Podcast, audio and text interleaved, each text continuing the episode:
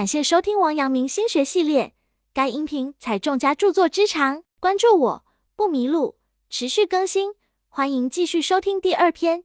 该篇具体讲解王阳明心学内容，有圣贤古训，又有当代意义和举例，一定要认真听讲或者重复去听，并充分结合自身经历和感受，这样才能够更好的领悟心学智慧。王阳明曰：“是极易所生者，非以习而取之也。”王阳明奉旨前往广西平乱，到了之后，他了解到汉族官兵与少数民族之间的矛盾是引起当地少数民族起义的原因。王阳明认为，如果以武力进行压迫，可能会使双方的矛盾越积越深，这样冤冤相报何时才能了？于是，王阳明开始寻找机会，想要缓解双方的矛盾。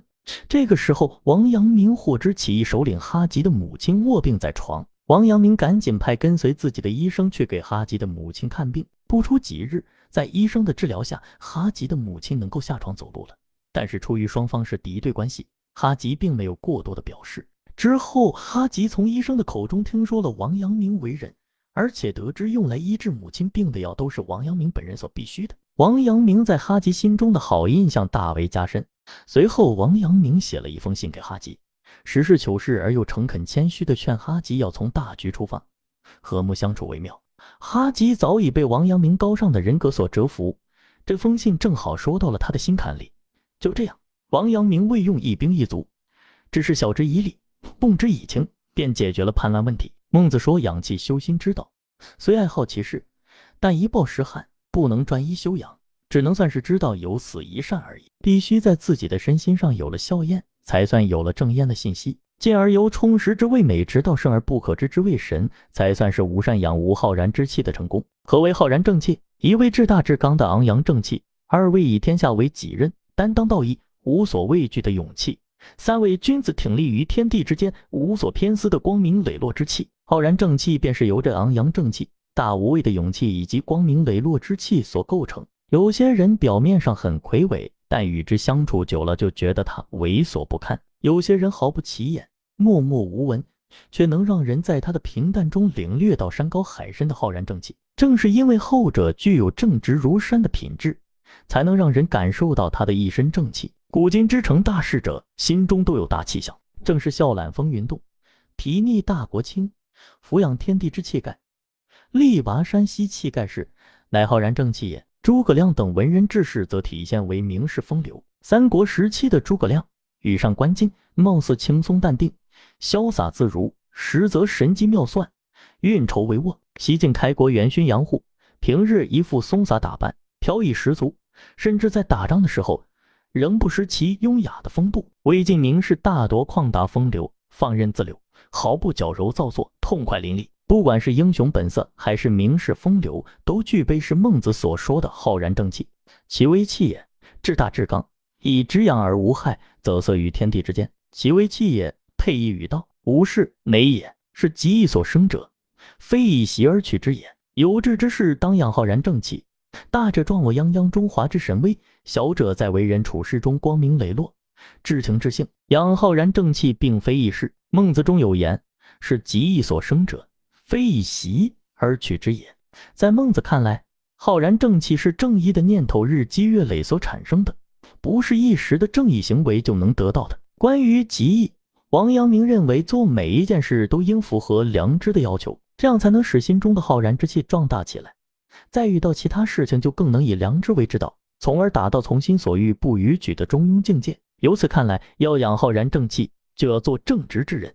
诚实的对待生活中的每一件小事，日积月累，不断壮大。浩然正气是人的精神脊梁，是抵御歪风邪气的屏障。正气长存，则邪气却不阴霾不侵；正气长存，则清风浩荡，乾坤朗朗。要保持浩然正气，就必须一日三省吾身，做到自重、自省、自警、自立，时时处处以积浊扬清，弘扬正气为己任，使正气日盛，邪气渐消。引领整个社会不断走向正义和文明，此乃君子之道也。王阳明曰：“公且先去理会自己性情，须能尽人性，然后能尽物之性。”子曰：“吾未见好德如好色者也。好德如好色是王阳明最爱举的例子。孔子说从来没有见过好德如好色之人。王阳明则期望人们能像喜欢漂亮的姑娘那样追求美德，将美德作为人类一种本性的东西，自然而然地表现出来。很多人一听到色，就会联想到一些不好的方面。其实，色是万物生灵所共有的，好色更是人的本性，不必视之为万恶之源。从文献记载可知，好色一词并非贬义词，只是到了近代，随着社会文化现象的转变而发生了语义上的偏离。孟子曾说：“人少则慕父母，知好色则慕少爱；有妻子则慕妻子，是则慕君，不得与君则热衷。”意思是人在年幼时爱慕父母，成年之后爱慕少女。有了妻子则爱慕妻子，走上仕途为官则忠于君主。之好色代表了一个相对于幼年的成熟时期，在这个时期，年轻人开始知道喜欢异性。即便是在现代社会，好色也是一个人生理和心理上正常而健康的倾向。人不近色，则人性失；人性失，则不能为人。孔子言好德如好色，也就是肯定了好色是人们应该有的行为倾向。既然好色是人之本性，其所固有的不以外界条件为转移的特性，正是好德之人应该努力做到的。要做到好德如好色，就必须将美好的品德根植于心，才能使之如人之本性那样自然的流露出来。否则，仅仅由于思想中的品德，就算再美好，也无法影响我们的行为，无法使我们成为真正具备美好品德的人。明朝的时候，有个农人，一年四季辛苦耕作，每一年都能获得丰收。因为这个原因，在这个农人生活的村子里，很多人一天只能吃两顿饭，而他家却能顿顿饱餐，这让村里人很是羡慕。因为家有余粮，农人用一部分粮食当做学费，让自己的儿子上了私塾。这以后，老农见到谁都显得非常开心，经常对村里人说：“人活一世，不就是吃饭养家识字，做个好人吗？现在这几样我家都做的差不多了，以后你们有什么要我做的，尽管开口。”乡里乡亲的，我一定帮忙。半年后，这个农人的兄弟家遭了灾，离家来投奔这个农人。